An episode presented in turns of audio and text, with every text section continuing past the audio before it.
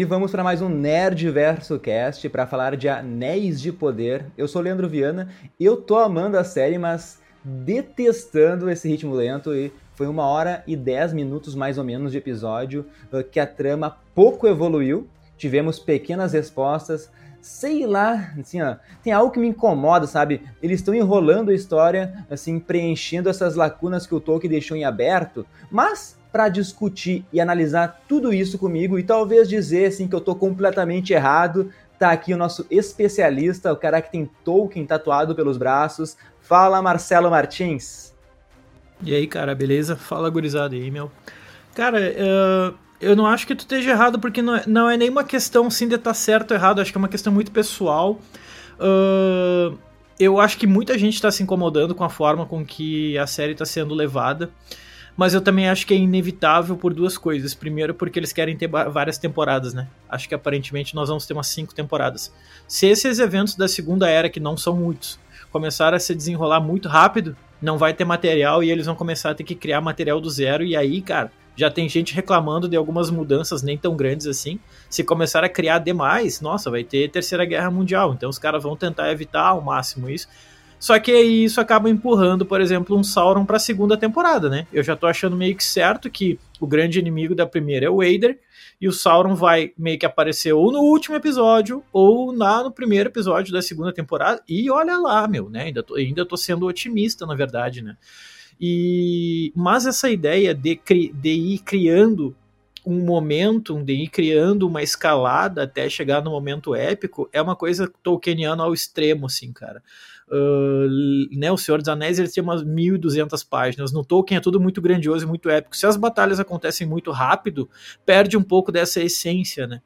E eu acho que tipo a série tá criando isso para matar dois coelhos com uma cajadada, para ter mais temporadas, mas também para respeitar a forma com que o Tolkien levava esses acontecimentos de forma cadenciada, porque daí quando aquela batalha acontece, pô, tu tá esperando aquilo, né? Tu tá ansioso por aquilo, então acaba tendo um significado maior também. Mas é da forma que eu vejo, esse é um risco grande de que muita gente vai olhar e falar: "Bah, velho, não, não chega a lugar nenhum, cara". Esse episódio aí, os caras ficaram lá em Númenor se enrolando, só no final do episódio os caras saíram de navio de lá, né, cara? Então assim, é, nós já vimos ali no preview do próximo episódio que vai ter batalha. Mas eu tô achando já também que essa batalha, né? Até tu comentou antes comigo. Essa batalha possivelmente vai acontecer no final do episódio. E olha lá, né, cara? Então eu acho que vai ter uma enrolaçãozinha ainda no próximo episódio aí. para quem tá achando muito parada, cara. Ó, isso aí é Tolkien, velho. Né? Então, gurizada, nem, nem espere muita ação muito louca, não. Sim, sim. Não, eu tô gostando da série, né? Eu só me incomodo que eu queria, eu queria ver mais, expandir mais sim. o mundo. Parece que esse episódio, esse episódio me incomodou um pouquinho. Mas vamos pelos arcos então, começando por Númenor, que basicamente a gente falou, não acontece nada. É a gente esperando ali os, os navios partirem. Tem uma mini cena de ação com a Galadriel ali, ela meio que humilhando os humanos, né? Isso eu achei bom, cara, bem ensaiado. Uh, tem o Isildur querendo viajar para a Terra-média, daquele drama com o pai lá que agora quer dar uma lição no filho por ele ter desistido da guarda marítima. E até faz sentido, né? Uns dias atrás o guri queria ir embora, agora quer se aventurar aí, quer se juntar à tripulação. O Isildur, a gente pode falar que tá bem mimadinho na real ali. Tem também aquela conversa franca lá da Galadriel com Halbrand, que ela fala como o irmão morreu, que o amigo traiu ela, que tudo isso é um trauma, assim, por isso ela persegue e não consegue parar de perseguir o Sauron. Uh, no caso, o amigo que traiu ela é o Elrond, né? Cara, e eu fico me perguntando como que esse papo todo convenceu o Albrand, né? Mas tudo isso ainda para mim é uma grande enrolação, sabe? Númenor e seus detalhes continuam lindos, assim, ó, perfeito CGI. E o Halbrand já pode concorrer aí à próxima temporada do Desafio Sob Fogo, Marcelo. O cara é um baita cuteleiro lá, forjou uma espada linda demais, cara. É, esse arco aí eu gostei muito de ver o Halbrand, né, mostrando toda a habilidade de, de senhor da forja dele ali, né, cara, de blacksmith ali, bah, eu achei muito legal. Bom, que espada linda que ele acaba forjando. Eu achei um pouco estranho a reação das pessoas é, ao aplaudirem a Galadriel quando ela mostra ela lutando contra uns sete é, guardas do mar lá. As pessoas aplaudindo é um pouco estranho. Por quê? Porque em Númenor os humanos eles têm pavor dos elfos. E ali na série eles meio que mostram assim, tipo, ah, eles não gostam dos elfos porque eles têm medo que os elfos roubem suas terras, suas casas. E na real isso é uma construção, uma leitura da série, tá? No Tolkien, é, para ele, os humanos não gostam dos elfos por dois motivos. E o principal deles é inveja, né? Tipo assim, não gosto porque eles, eles não precisam ver os amigos e os parentes e as pessoas que eles gostam, que eles vão morrer. A gente envelhece, a gente morre, a gente perde as coisas, eles não perdem, então a gente tem inveja. Segundo, porque os elfos são sempre bonitões, né? São sempre seres de luz elevados e são os primeiros filhos do Eru Ilúvatar, né? Que é o grande deus do mundo de Tolkien. Então existe aí meio que essa ideia de que os humanos se sentem meio rebaixados perto dele. Então, quando aquela galera começou a aplaudir a Galadriel, eu acho que talvez mais próximo da figura do, que o Tolkien pensou, acho que a galera ia tipo, uh, sai daí, meu, tá querendo te aparecer demais já, sabe? Vaza. Mas isso não tira é, na minha concepção, isso não tira a beleza daquela daquele momento. Eu achei muito legal a batalha dela, a Galadriel mostrando toda a sua força, né? Lembrando que uma das maiores críticas que, que quem chora aí fica falando a série é que a Galadriel não é uma guerreira. Ah, porque no Senhor dos Anéis ela não é uma guerreira. Sim, porque no Senhor dos Anéis ela já tem 5 mil anos de idade, pô. Óbvio que ela vai mudar o jeito dela. Quando ela era mais nova, ela é mais rebelde, normal, como qualquer pessoa, não precisa nem ser elfo para saber que quando tu é mais adolescente, tu é mais nervosão e depois tu te acalma, velho. A mesma coisa ela, vai ser uma elfa cheia de sabedoria, mas eu acho massa ver esse passado, explorar esse passado dela rebeldona e mestre da espada ali, achei muito legal, cara. E já deu para ver nesse arco uma coisa que eu achei interessante é, ontem foi, é, eu digo ontem, na verdade, porque eu fiquei esperando de madrugada para assistir, né? Então, é, na verdade, hoje, né? é, deu para ver o Farazon já meio que criando um plot ali para derrubar a Miriam, não para derrubar a Miriam, mas para meio que assim controlar a política do negócio, né? Lembrando que no livro, lembrando que no Silmarillion o Farazon obriga ela a casar com ele, porque eles são primos, né? Depois que o rei Palantir morre. E aí desse casamento ele acaba se tornando o rei Ar-Pharazôn. Mas ontem ali já deu para ver então ele com aquela língua de cobra, e esse eu achei um momento massa. Ele falou: "Não, não, vamos lá, vamos lá, vamos, vamos fazer um favor para os homens do sul da Terra-média e depois eles vão dever um favor pra gente", sabe? Então, são os Númenóreanos ali já se mostrando maior do que os homens. Uma hora ele se refere aos homens da Terra-média como seres inferiores, né? E os Númenóreanos tinham essa visão de que eles são, né, maior do que qualquer outro homem. E isso é muito louco. Então, a forma forma com que foi explorada ali essa parte do Faros eu achei muito legal. Só o Halbrand, cara, eu, eu não sei direito ainda onde encaixar esse louco velho. Né, eu achei legal ver ele forjando ali, mas eu não sei exatamente onde encaixar ele. É, ele apareceu muito rápido, ele se explicou muito pouco e já querem colocar uma coroa na cabeça dele. Então tem coisas que estão acontecendo muito devagar e coisas que, na minha concepção, estão acontecendo muito rápido, meio sem explicação. O Halbrand é uma, é uma dessas coisas. Tô curioso para saber o que vai acontecer com ele e como que isso se conecta, com certeza mas eu também tô achando um pouco é, mal contada essa história dele. Não sei se eu tô sendo chato, mas é, é um pouco da visão que eu tenho aqui, sacou? É, é, eu me incomodo mais com a, a, questão do Halbrand do que com a Galadriel, como, que é o que muita gente está se incomodando. É, mas é isso aí, acabei falando demais já. Não, não, não. Eu quero voltar em dois tópicos que tu falou, porque a gente também descobriu que o Halbrand ele conseguiu ali virar esse cuteleiro porque ele dedurou a Galadriel para que ela iria lá visitar o rei, né, na, na torre onde ele tá preso. Não sei quando que ele avisou, quem ele avisou, né? Não, não, existe telefone nessa época, então como ele avisou, não sei, mas beleza. Tentaram explicar desse jeito, porque eu falei que tava estranho a Galadriel chegar lá e já tá a Miriel esperando ela. Mas beleza, tentaram explicar. Uma, uma dúvida. Como ele explicou, como ele dedurou, não sabemos. Uh, agora que tu falou do rei e do, do quero retomar uma coisa, Marcelo. Porque o rei Palatir, né, ele tá trancado na torre. Uh, aquele aviso dele sobre não ir pra Terra-média, que ele falou para sua filha Miriel, pode sim ser um aviso assim para evitar uma guerra aberta, né, uh, de pôr o povo numeri numeriano uh, em perigo, né, mas pode ser algo a mais. Ele pode ver o Farazon ainda, ele não é um, ele pode ver que o Farazon não é um ser mais dedicado assim como todos pensam que ele é. Uh, e porque ele toda hora tá apoiando a Mira e tudo mais, mas a gente já, como tu falou, né? A gente tá vendo um outro lado do Farazon nesse episódio e isso vai direto com o encontro, vai di, direto ao encontro do, da conversa do Faras com o dele, né? Uh, aliás, o Marcelo fez um vídeo aí explicando o Númenor, né, desde a sua criação até a sua queda. Então fica novamente convite aí para se inscrever no canal do YouTube do Nerd Verso Cast, só botar lá, digitar Nerd Verso Cast, te inscreve lá, vai ajudar a gente muito.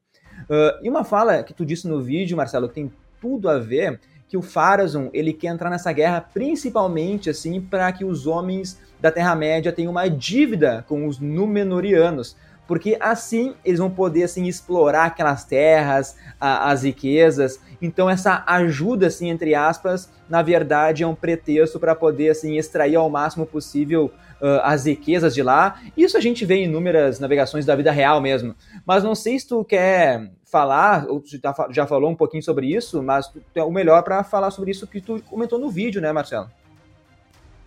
Não, mas é, é, isso aí mesmo, cara. Foi bom tu ter lembrado do vídeo, justamente pelo fato de que é, o vídeo vai mostrar um pouco melhor isso que a série não tá explicando. Porque a série meio que tá já deixando subentendido que tu sabe o que, que é isso que tá acontecendo, né? Tipo assim, tu sabe quem que é o Farazon. Porque o cara que não conhece nada de Tolkien vai assistir essa série, o Farazon ele tá ali como um cara qualquer. E ele não tem noção do papel que esse cara tem na, no mundo de Númenor e nas consequências é, trágicas que vai ter sobre Númenor por causa das escolhas dele, né? E, na verdade ali ele tá colocando que, tipo, ah, agora os Númenóreanos vão partir lá pro sul da Terra-média e a gente pode explorar ouro e coisa lá. Na verdade, nos livros do Tolkien, no Silmarillion, sobretudo, ele já fala que isso ocorre muito antes. É, tipo, muito antes, mais de mil anos antes do Pharazôn, já ocorre a construção de assentamentos Númenóreanos na parte sul da Terra-média, onde eles exploram muita coisa. A série tá dando a entender que isso vai começar agora com o Pharazôn, né? É, é, fato que o Farazon realmente faz isso, ele vai lá para o sul, só que ele faz uma exploração muito mais violenta, ele faz uma exploração assim, com escravidão, com prisioneiros, com, com exploração dos trabalhadores do sul da Terra-média, isso aí ele faz mesmo, ele é, ele é um cara bem maligno, porque ele quer fazer um, um grande exército para invadir a mãe e, e dominar Valinor, né? Só que tudo isso que ocorre é feito porque ele é corrompido pelo Sauron que o Sauron não tá ali, né, velho? A não ser que ele seja alguém que tá ali no meio, a gente não sabe ainda, porque o Sauron tá disfarçado, né? A gente não sabe ainda nessa série quem é. Isso, aliás, é uma das coisas que eu tô achando mais legal nessa primeira temporada. Todo personagem que aparece na tela eu aponto e falo, oh, esse aqui é o Sauron. Aí muda e fala, não, esse aqui é o Sauron, esse que faz mais sentido ser esse cara. Então isso é uma coisa que tá sendo legal, esse mistério para tentar saber quem é o Sauron. Nos livros é o Sauron que faz ele pensar dessa forma. E na série meio que dá a entender que ele já é meio maligno por natureza, né, cara? Que ele já tem essa sede de poder por natureza. Não é o Sauron que precisou corromper, a não ser que ele esteja sendo corrompido pelo Sauron e não tá aparecendo nas câmeras. Que teria sido a mesma coisa que o Halbrand fez, né? Ah, ele entregou a Galadriel, mas não apareceu, né, sabe? Então talvez seja algo assim. Pouco provável, mas existe aí. Eu acho que o Farazon ele vai crescer cada vez mais na série para se tornar o grande antagonista do arco de Númenor.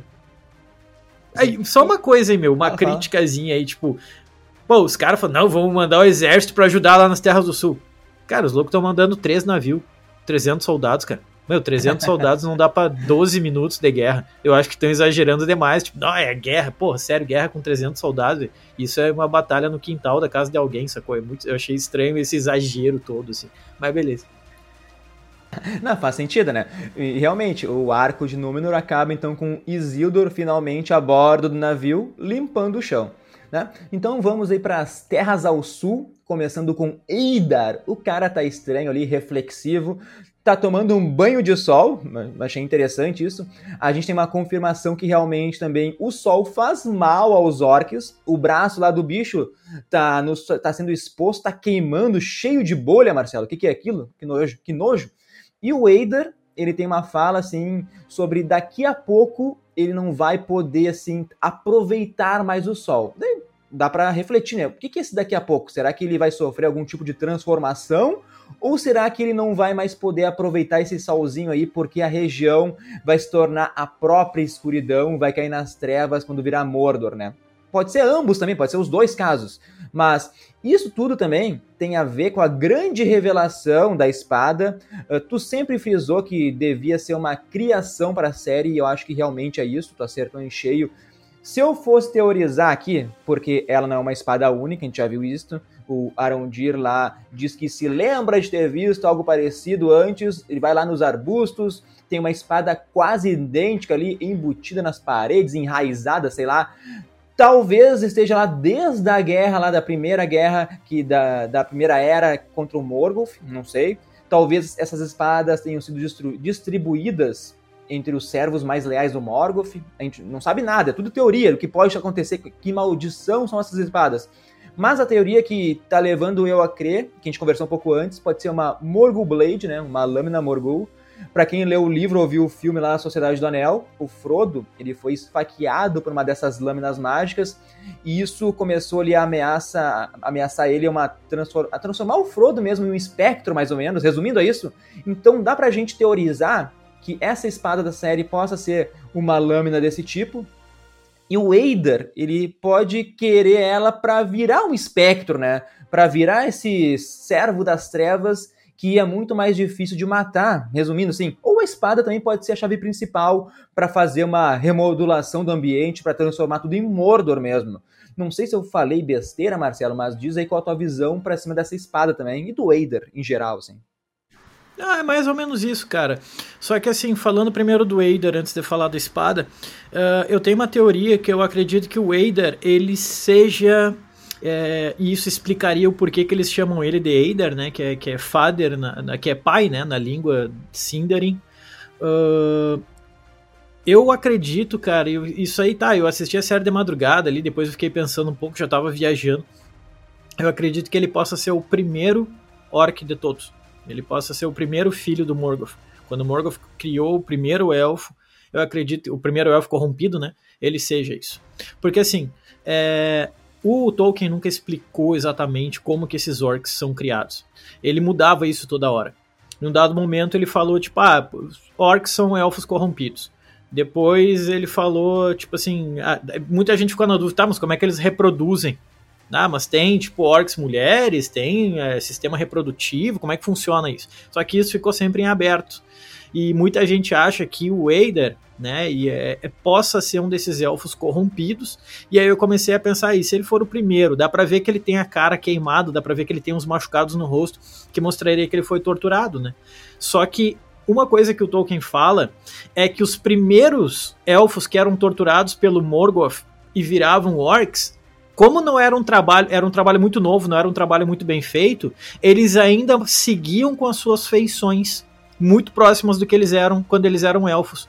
E à medida que esses orcs foram surgindo cada vez mais, eles foram tendo aparências mais monstruosas. Então, quanto mais distante tu é da, da, do Morgoth, da era do Morgoth, mais, menos tu parece um elfo. E olha como o Eider ele tem uma semelhança com o elfo muito grande, né, cara? Então, é, ele fala muito de Beleriand. Ah, que eu vim de Beleriand. Beleriand foi a região que foi destruída pelo Morgoth, cara. Né? Então ele viveu naquela época, ele teve contato com o Morgoth. Então, bem provável, tá aí, eu tô viajando, né?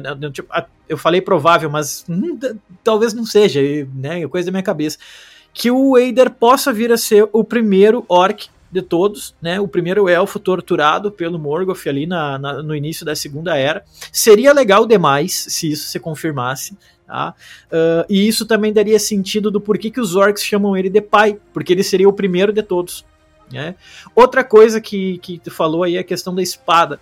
Eu achei legal a ideia de colocar a espada, apesar disso não ser explorado no, no, universo Tolkien. Achei legal porque é mais um mistério que a gente fica discutindo aqui. Né? É mais uma coisa que a série nos coloca para pensar. Isso eu acho muito louco.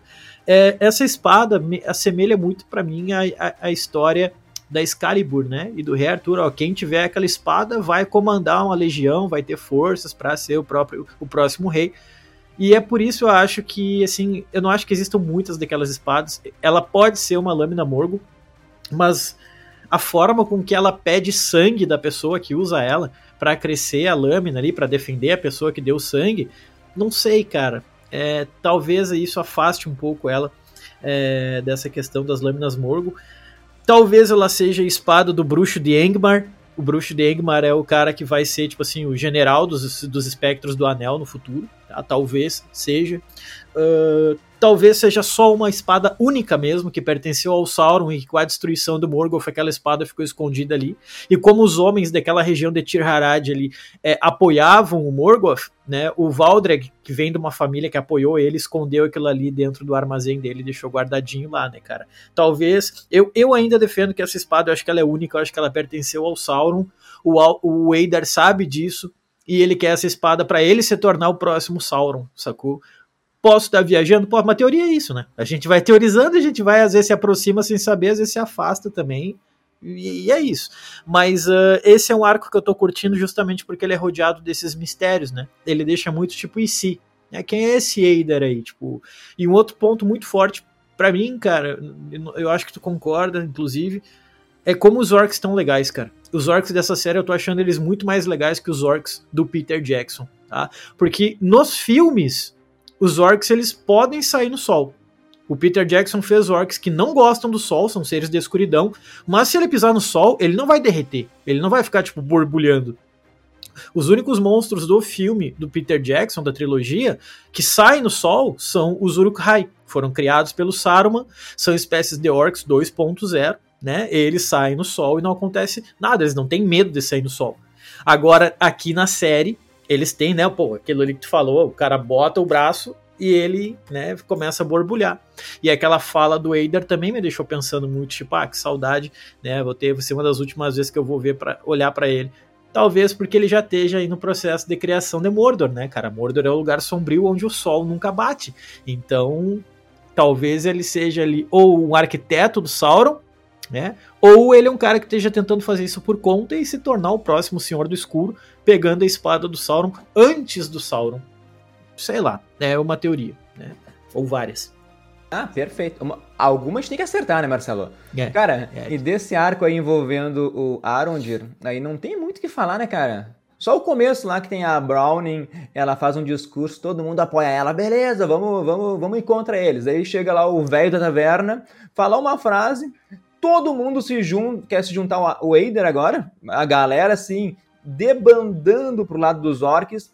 Eu não vejo muito sentido tu entrar nessa barca aí, porque tu vai pro lado desses orcs horríveis, né, meu? Pô, os caras são monstros, tá ligado?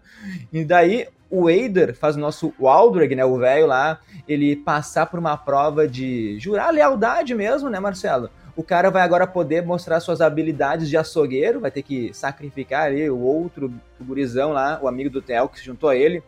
Eu não sei se tem algo muito mais importante nesse arco, porque o próximo episódio é os orcs tentando invadir a torre e o pessoal se defendendo assim como pode, até chegar a cavalaria aí vindo de Númenor, Marcelo. É que, pelo amor de Deus, né, cara? Acho que tem 18 pessoas naquela torre lá. Como é que os caras pretendem defender aquilo? Sendo que lutador lá dentro tem basicamente só o Arondir, né, cara? Então, é, achei meio estranho aquilo. Achei da hora o fato dessa torre Deus Tirif ter a ter já entalhado na parede a espada, né? É aquilo ali, a hora que ele abre aquilo, ele vê aquela espada entalhada ali e dá uma, um contexto histórico mais profundo para ela, achei da hora. Uh, o Valdreg já tinha mostrado que ele era um merda, já tinha mostrado que ele é um seguidor de Morgoth, né? Porque não pensou duas vezes agora em se entregar pro Eider, não pensou duas vezes de se entregar pro Sauron. Então, esse velho vai ter uma morte pesada, ou ao menos espero que tenha, né? Porque ele vem de uma família que apoiou Morgoth na, durante a, as, as batalhas contra ele ali. E... Mas é isso, esse arco seria basicamente isso aí.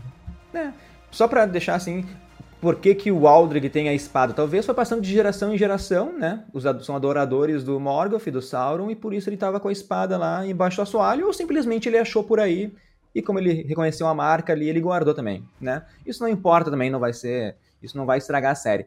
Então, vamos pro próximo arco aí dos pés peludos, que não tem muito desenvolvimento para a história. O grande ponto, eu acho, é o ataque dos lobos lá, do qual o estranho ele se mostra útil ao socorrer o pessoal ali. Ele bate tão forte no chão, né, que cria uma onda de choque. Parece até o golpe do Hulk lá, a gente tá vendo agora a série da Marvel, mas ele bate tão forte, tão forte que fere, fere o braço ali. E porém agora ele vai ter a confiança do povo, né, né, Marcelo? E um, algo legal é o jeito que ele começa a se curar ali. Ele tá manipulando aqueles elementos, transforma água em gelo. E eu vou te contar, né, meu? O que, que a Nori tem que se meter no bagulho, metendo o braço ali, totalmente sem noção do perigo? Já fala disso tudo aí. Se isso tá confirmando que esse estranho realmente é o Gandalf.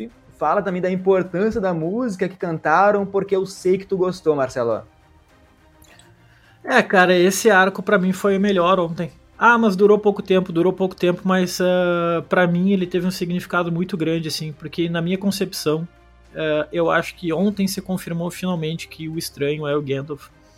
Porque. Ah, porque, por que eu digo isso? Porque assim. Uh, vai ter uma música que vai ser cantada ali.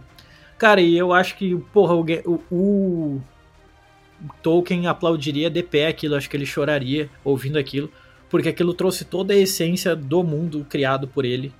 É, se tu nunca leu O Senhor dos Anéis, meu, e para quem nunca leu O Senhor dos Anéis, cara, ele enche de música em todos os capítulos possíveis, ele bota um monte de música. É um amante de música, então ele criava letras ali toda hora. E ontem, quando essa música ia tocando, porque né, é, os pés peludos eles estão migrando, né? Eles estão fazendo um processo de migração para o arvoredo. Essa música traz toda a essência do que é o Senhor dos Anéis e do Hobbit, justamente porque na letra dela ele fala sobre a coragem de ter que sair de casa em busca de um desafio, mas que isso vai te levar para algo maior. E, porra, isso é cantado no Hobbit, isso é cantado no Senhor dos Anéis. Porque a história do Hobbit é isso: é o Bilbo saindo do conforto da casa dele na busca de aventuras, na busca de riquezas. Nós vamos ter o Frodo tendo que sair da casa dele por um bem maior e tendo que enfrentar um monte de coisa que requer coragem. E é isso que os pés peludos estão fazendo. Eles estão migrando para um lugar melhor, eles estão migrando para um lugar por necessidade, e eles estão andando, mesmo que eles não tenham condições de estar andando, eles estão ali com a ajuda do estranho junto com eles. E a hora que a amiga da Nori ele começou a cantar aquela música, cara, eu me arrepiei todo, assim, na verdade, eu fiquei emocionado, na verdade, porque eu falei, puta, cara, isso é Tolkien demais, assim, é isso que a gente é, lembra de Senhor dos Anéis quando ouve isso, porque é uma música que é aconchegante e meio desoladora ao mesmo tempo, assim. Hoje eu passei, já acordei de manhã, eu já fiquei ouvindo ela direto, o compositor que é o Bear McCreary, cara, maravilhoso, o cara fez uma, uma baita música, já vi nos comentários ali no YouTube, cara, todo mundo falando, pô, a hora que começou a tocar essa música e mostrar o mapa da Terra-média, uh, já chorei, cara, todo mundo falando, puta, chorei ouvindo a música, uh, ficou a coisa mais Tolkieniana até agora, e no final ela fala assim: é, é, Not all those who wander are lost. É, nem todos que vagueiam estão perdidos, né? É, essa é uma das frases mais famosas do Tolkien. É, só que, claro, é o Tolkien que cria, mas quem fala isso é o Gandalf. E nos dois momentos em que a guria canta isso, mostra o estranho. Inclusive a música termina com essa frase e a câmera foca no estranho olhando para o céu.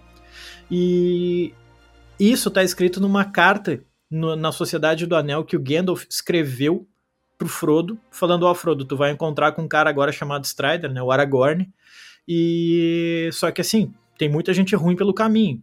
O Aragorn é um cara muito específico, daí ele escreve no final da carta a seguinte ideia: nem tudo que reluz é ouro, nem todos os que vagueiam estão perdidos. O velho que é forte não murcha. Raízes profundas não são atingidas pela geada.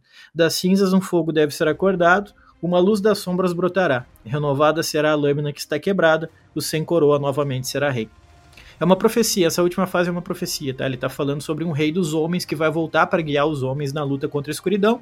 A espada quebrada é essa espada que nós vimos agora que a Miriel deu pro Elendil, né? Essa espada quebrada vai ser usada pelo Isildur depois para arrancar os dedos do Sauron e matar ele, né?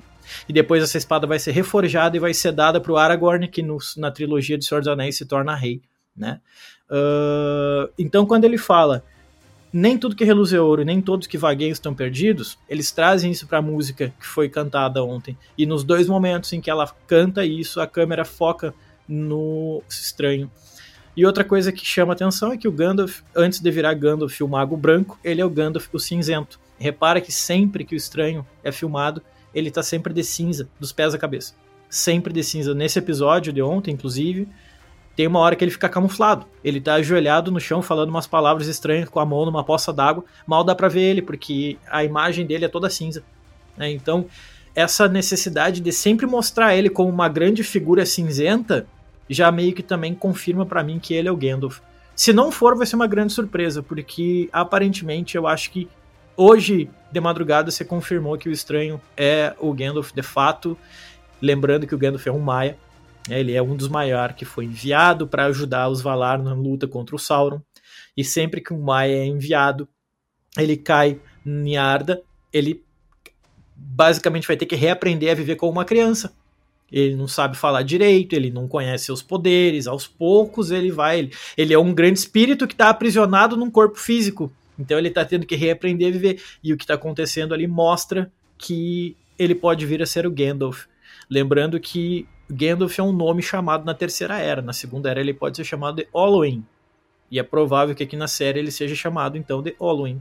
Ou, sei lá, Gandalf também vai saber, né? Mas é provável que esse nome original que se utilizava ele. Se for ele, cara, ao que tudo indica, eu vou ficar feliz demais aí. Tô, esse é um arco que eu tô achando muito, muito, muito bonito. Ele durou pouquíssimo tempo ontem. Acho que teve 10 minutos, talvez nem isso desse arco. Mas ele me marcou justamente por causa dessa música aí, velho. Maravilhoso. Sim, os pés peludos sempre. Eu peço uma série deles só, Marcelo. Muita gente pode falar também, nah, esse cara é o Saruman, porque o Saruman tá sempre relacionado com, com gelo ele tava congelando o braço. Nah, nada a ver, né? Isso é só pra despistar ali. Se é por isso o Gandalf caiu lá, quando ele caiu naquela cratera, tava cheio de fogo e o Gandalf é, digamos, o mago do fogo, então. Né? Então, não tem nada a ver. É, eu também acho que é o Gandalf. A gente tá com essa teoria aí há bons podcasts. Já desde o primeiro, eu acho que a gente fala que pode ser. E só para fechar esse, esse arco, então, Marcelo, tem aquele. Falar daquele trio de pessoas de branco, meio assustador, eu diria. O pessoal ele tá investigando justamente essa cratera onde o estranho caiu. Tem aquele maluco ali com as sobrancelhas descoloridas, que já tinha aparecido no trailer. Muita gente falou que ele era o Sauron, acho que nada a ver. Mas aqui eu fico meio perdido, porque quem diabos são ele, Marcelo? Tu não sei se tu, se tu sabe também, né, meu? Cara, Pior é que eu acho que foi criado pra série, aquilo não entendi direito quem é aquela galera. Me passa meio despercebido, porque não me vem em nenhum momento em algum texto escrito pelo Tolkien que ele vá citar aquela galera ali. Mas é isso, né, cara? Em eventos da primeira e da segunda era ficou muita coisa em aberto. E é justamente aí que a série acaba, então, trazendo um pouco de licença poética para criar, né, fazer suas próprias criações.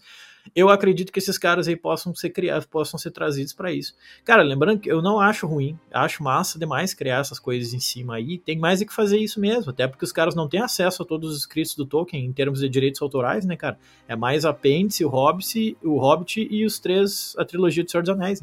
Então, assim, como a primeira e a segunda era tá muito em aberto ali naqueles. Cara, cria então alguma coisa, né? Até para evitar treta com, com direitos autorais, família do Tolkien e tudo mais. Então, Uh, eu acho que isso aí foi criado para série, mas eu não tenho a menor ideia de quem vem a ser e por que que eles estão ali com aquela cara. Talvez porque eles saibam já quem é o, né, o estranho ali, talvez seja uma seita, né, fanáticos ali, enfim, não sei mas tô curioso para saber também, cara. E cara, de, novo, exaltando aquela cena ali, eu achei, pá, oh, maravilhoso. Essa série, tudo bem, ela, às vezes ela tem alguns problemas de roteiro, tipo umas falas meio bobas, assim, mas em termos visuais, cara, meu Deus do céu, cara, é um, é um negócio que a gente não vê todo dia, assim, né? Em termos visuais, é um negócio perfeito, cara. A, a fotografia aquela... é linda, Marcelo. É, bah, aquela música tocando e eles puxando aquelas carrocinhas no meio dos campos ali. Eu falei, cara, que coisa mais linda, velho. Olha isso, meu, pelo amor de Deus, cara. Sabe? Então, esse arco aí, um show à parte, é, é, é essas paisagens que se, que se mostram toda hora. Vamos fechar então, vamos pro último arco lá em Lindon, que é para mostrar que o Gil-galad lá já sabia da extração do Mithril, uh, pelos anões, óbvio, e Tu acha que tem algum desrespeito assim com Tolkien, Marcelo? Porque o Gil-galad é descrito nos livros como um, um, rei guerreiro, né, que enfrentou o Morgoth e tal, e aqui ele tá mais para um político ardiloso, quer evitar conflitos. Não sei se eu tô viajando, se tu tem alguma teoria para isso também. Por um lado, os elfos são arrogantes. Eles se acham melhor que todo mundo, né? Inclusive em relação aos anões. E eu explico o porquê rapidamente uh, os anões não são criados pelo Ilúvatar, né? Porque enquanto Tolkien diz que só o Ilúvatar pode criar vida, os elfos foram criados pelo Ilúvatar, os homens foram criados pelo Ilúvatar, mas os anões não foram criados pelo Ilúvatar. Então os elfos que já se acham normalmente maior que todo mundo, porque eles são mesmo, com os anões eles têm mais isso ainda, porque os anões, para quem não sabe, meu, eles foram criados por um dos Valar, os anões foram criados pelo Auli, que é o grande Valar da Forja, o grande Valar ferreiro. E eles, eles foram criados por ele sem o Ilúvatar deixar. Tanto que quando o Auli cria os anões, aí o Ilúvatar desce e fala pro Auli, ah, ah, eu não permiti, pode matar esses carinha aí. E no momento que ele foi matar, ele falou, tá, tá, tá, tá, deixa vivo eles são queridos, eu gostei deles, então deixa eles vivos aí. E aí é por isso que os anões são ferreiros, eles puxam tudo isso do aula e tudo mais. Então tem isso, do Gilgalad de olhar para os anões e pensar, ah, vamos passar perna nesses caras, esses, esses bichos aí, né? Nem são filho do Ilúvatar, não são menor que nós, em todos os sentidos, né? Então talvez seja o Gilgalad mostrando uma arrogância élfica, ou talvez e aqui de novo, já tirando pro outro lado, o Gilgalad sendo Sauron, né, cara? Quem sabe, né? Quem sabe o Sauron não tá querendo explorar o Mithril dos caras ali para alguma coisa, Posso estar tá viajando? Posso estar tá viajando loucamente, né? Vai encontrar uma Silmaril perdida lá dentro de, de Khazad Dûm. Então, é, é, mais uma teoria que vai trazer o Sauron escondido entre alguém? É, mas por que não, né? Ou talvez é só arrogância élfica, ou não é o Gilgalad de verdade, né? Lembrando que na Segunda Era, o Sauron fazia isso toda hora, ele se transformava em elfo? Ele tinha até um nome que ele era chamado de Alantar, ele se transformava em elfo e ele andava entre os elfos como eles fossem um deles mas na verdade é um, um Maia, né, maligno demais, que é o nosso saudoso e abominável Sauron. Então é mais uma teoria, mas é isso, vai saber, não sei se tu acha que faz sentido. Né? Não, acho que faz também, mas, e mostra também o Sauron sendo um cara muito poderoso, porque se ele se transforma no Gil-galad, Gil-galad está preso em algum lugar, né? Então, e Gil-galad é um grande guerreiro, então só mostra o quanto Sauron ele pode ser terrível e poderoso, Marcelo. E ainda bem que tu falou semana passada do, do Balrog, do, do Balrog, né? Uh, porque aquela, aquela canção que o Gil-galad pede pro Elrond recitar, eu não lembro também de nenhuma música ou história de um guerreiro elfo enfrentando um Balrog, né? Por uma árvore ainda. Tenho quase certeza que é uma criação para a série. Pode também me confirmar se tu lembrar aí aquilo parece ser uma origem do Mithril, né? E o Tolkien nunca escreveu também uh, uma origem oficial. Mas esse Balrog aí pode ser o mesmo que está embaixo de Khazad Dûm, né? E a moral é que como Lindon está começando a cair, né? E a luz dos elfos está, podemos dizer, desaparecendo, o Mithril, esse metal vai ser essencial aí para que os elfos não deixem a Terra-média. Eu achei essa explicação meio nada a ver, assim tu pode tentar fazer eu mudar de ideia, mas também isso deve se conectar com a tua teoria que o Durin vai escavar, vai escavar, escavar cada vez mais atrás do Mithril para ajudar o seu amigo Elrond e com isso vai acabar então acordando o Balrog. Mas Marcelo, tu não acha que um dos maiores temas também de Tolkien sempre foi sobre o perigo da ganância, assim, Uh, por exemplo, por isso que os anões despertam o Balrog. E parece que aqui eles vão fazer isso dos anões uh, em busca do Mithril para salvar os elfos, né? E não é a mesma coisa daí, né, Marcelo? Não, real, cara, eu acho o seguinte, tá? Uh, eu vi um comentário ali no nosso Instagram, tá? No, nas teorias que a gente estava discutindo com o pessoal ali. Aliás, se tu não curtiu ainda a nossa página no Instagram lá, tá rateando, vai curtir aí, meu, arroba NerdVerseCast, a gente tá sempre discutindo teoria lá com a gurizada. Uh, um cara comentou ali, ah, eu acho que aquela espada vai transformar em Balrog alguém que segurar ela e vai ser o Balrog do trailer. Na verdade, meu, eu acredito que isso aí nem tem como, porque na, em, no, no Tolkien, os Balrogs são Maiar corrompidos, cara. Eles são espíritos corrompidos. É, são os demônios mais fortes da primeira, da primeira era, entende? Então, não é um cara que vai segurar uma espada que vai virar um demonião gigantesco daqueles. Na verdade, eles, né, como nós falamos no episódio anterior, tem três ou sete deles. Depois que eles foram derrubados, que o Morgoth foi derrubado, alguns se esconderam pela Terra-média. Um tá ali embaixo. E isso que tu falou é muito importante, cara, porque é isso, a ganância é sempre o fruto de todo o mal, né, dentro do mundo de Tolkien. E os caras vão começar a explorar o Mithril ali, justamente para tentar ajudar os elfos, né? Eles, vão explorar na ganância, mas também agora com a desculpa de ajudar os elfos vão acabar perdendo o de Doom, porque eles vão acabar acordando aquele Balrog, que é o Durin's Bane, e aí ele vai acabar virando o lugar, passa a se chamar é, de Doom, se torna Moria. Uh, em relação aos elfos, tá? Cara, isso que tu falou ali, tipo, bah, eu achei meio viagem, mas isso aí é, é Tolkien puro Né? Na história, de fato, os elfos eles estão na Terra-média para ajudar os humanos a prosperarem. À medida que os humanos vão se fortalecendo e as ameaças da escuridão vão diminuindo, os elfos diminuem também. Quanto mais tempo eles passam longe da luz de Valinor, eles vão esmoecendo, eles vão perdendo forças, eles vão murchando. Eles precisam dessa luz para sobreviver também. Eles são seres imortais enquanto eles estão nas terras imortais. Fora de lá, eles são seres um pouco mais fragilizados pode ver que no final do Senhor dos Anéis, quando acaba a ameaça da escuridão, eles começam a migrar para Valinor, né? Porque eles estão perdendo suas forças. É o que está acontecendo aqui na Segunda Era. Muitos deles estão vendo que aos poucos eles estão perdendo forças, a corrupção está tomando conta da região ali, e eles querem a luz do Mithril porque é o que mais se aproxima da luz de Valinor, que é a luz dos Valar, e, e, isso eu achei legal. Nesse sentido, achei massa, porque achei bem Tolkieniano. Isso, claro, com algumas pequenas diferenças, mas bem Tolkieniano. E essa exploração vai acabar trazendo o fim, possivelmente, de Casar de Dun e o fim de, de, de, do Durin. Eu acredito que o Durin vai morrer nisso aí, né?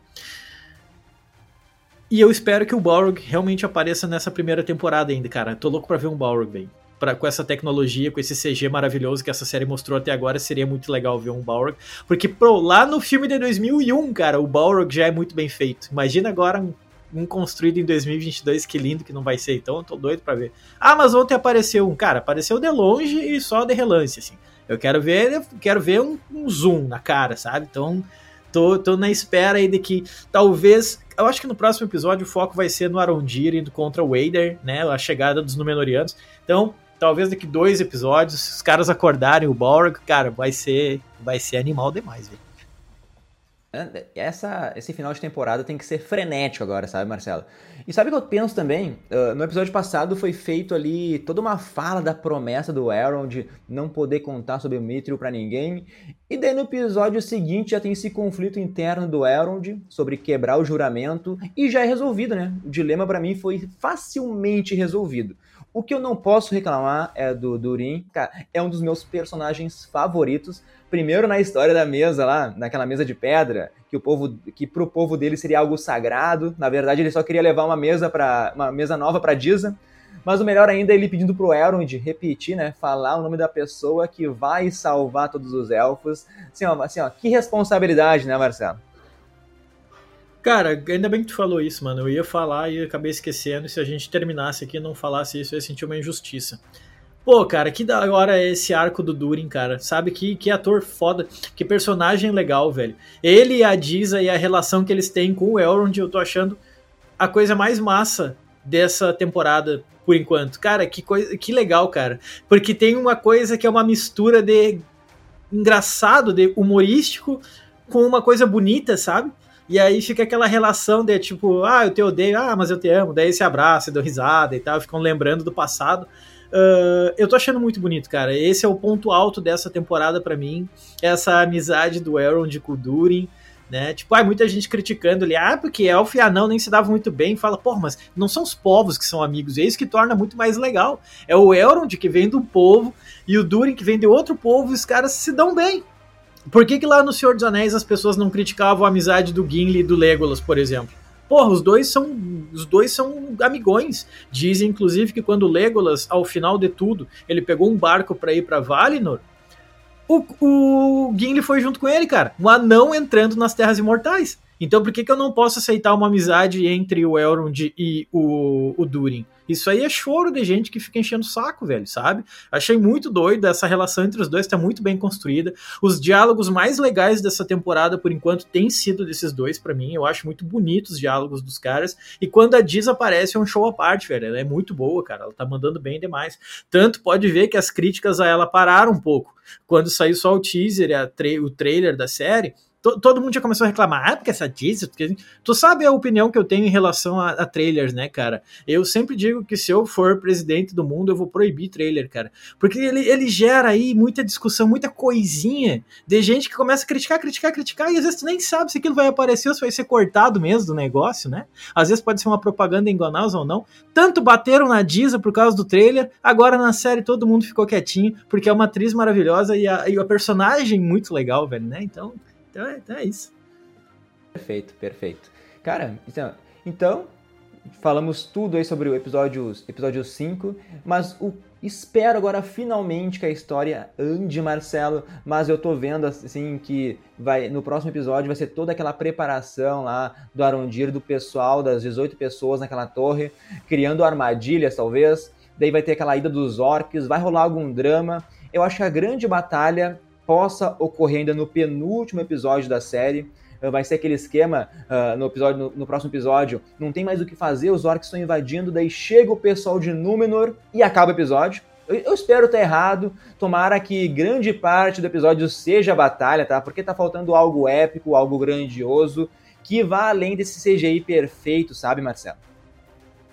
Não, eu concordo, cara. É só que eu tô achando justamente isso. Esse próximo episódio vai acabar com a chegada dos Númenóreanos. O Arondir vai estar tá tomando um pau, e aí do nada vai chegar os Númenóreanos, vai, vai ajudar. Vai ser legal demais, não vai ser surpresa, mas vai ser legal demais. E eu acredito que os próximos episódios vão só crescer à medida que os, os, os, próximos episódios forem avançando, eu acho que vai ficando cada vez mais épico as batalhas. As cenas dos previews que a Amazon disponibilizou no final do episódio 5 já são muito legais. Pô, aquele monte de orc com aquele monte de tocha nas mãos. Cara, que, que coisa maravilhosa, né, velho? Se o Tolkien estaria feliz com isso ou não, eu não sei dizer. É, o cara tá morto, a gente não pode falar por ele. Mas a gente deve lembrar que o filho dele era o cara mais crítico dos filmes, né?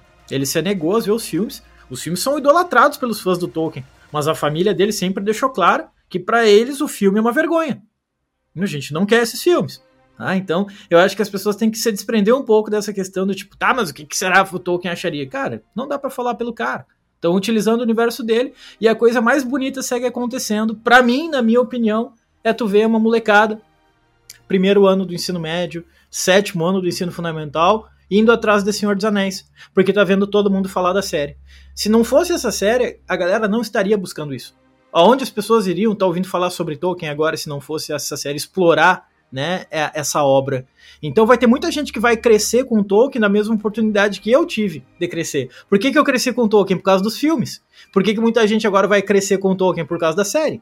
Sacou? Então eu acho que mais do que se preocupar, tipo, ah, mas isso não é lá muito Tolkien. Cara, comemora que tem gente cada vez mais conhecendo a obra do cara e indo atrás para conhecer mais. Né? Então eu tô adorando essa série aí. E quem tá chorando eu só lamento. Baita série. Não. Perfeito, perfeito, Marcelo. Vamos então para o nosso penúltimo bloco, que a gente sempre compara os quintos episódios de, de House of the Dragon com o quinto episódio de Os Anéis de Poder. Então, o episódio de House of the Dragon foi o casamento maluco lá da Rhaenyra com o Lenor. E como eu tive várias críticas para esse episódio ser um episódio mais lento em Anéis de Poder, eu acho que essa semana novamente, novamente vou escolher a Casa do Dragão aí para ganhar essa disputa, Marcelo.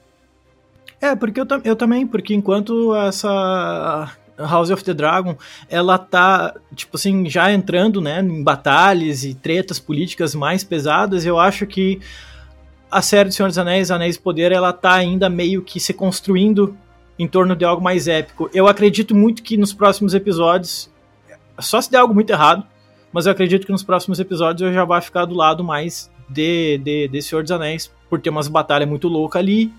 Mas enquanto não se construiu isso de fato, eu, por enquanto fico com House of the Dragon.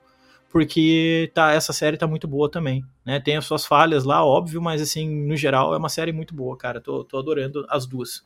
Sim, sim. É, é a melhor época para se viver, Marcelo. Então, agora sim, o é. último bloco é o bloco dos abraços. Para quem segue a gente no Instagram, para quem é inscrito no nosso canal do YouTube, o Nerd Verso Cast, te inscreve lá, tem muitos vídeos além do podcast.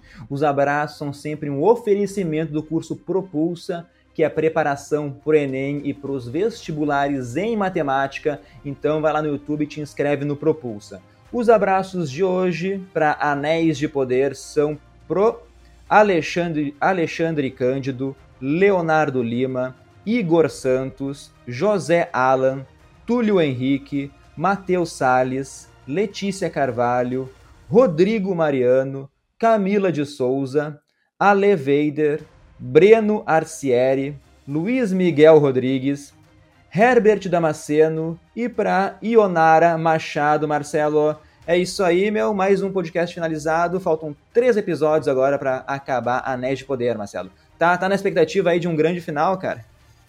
Tô, tô demais, porque tá se construindo bem. Uh, tá demorando, tá um pouco arrastado, tá, mas isso deixa o final mais esperado, consequentemente deixa mais, é, mais bonito, mais, sei lá, tô, tô curioso, cara, tô bem é, ansioso já para ver esse fim. Tá se aproximando, né? Nem lembro quantos episódios são essa temporada.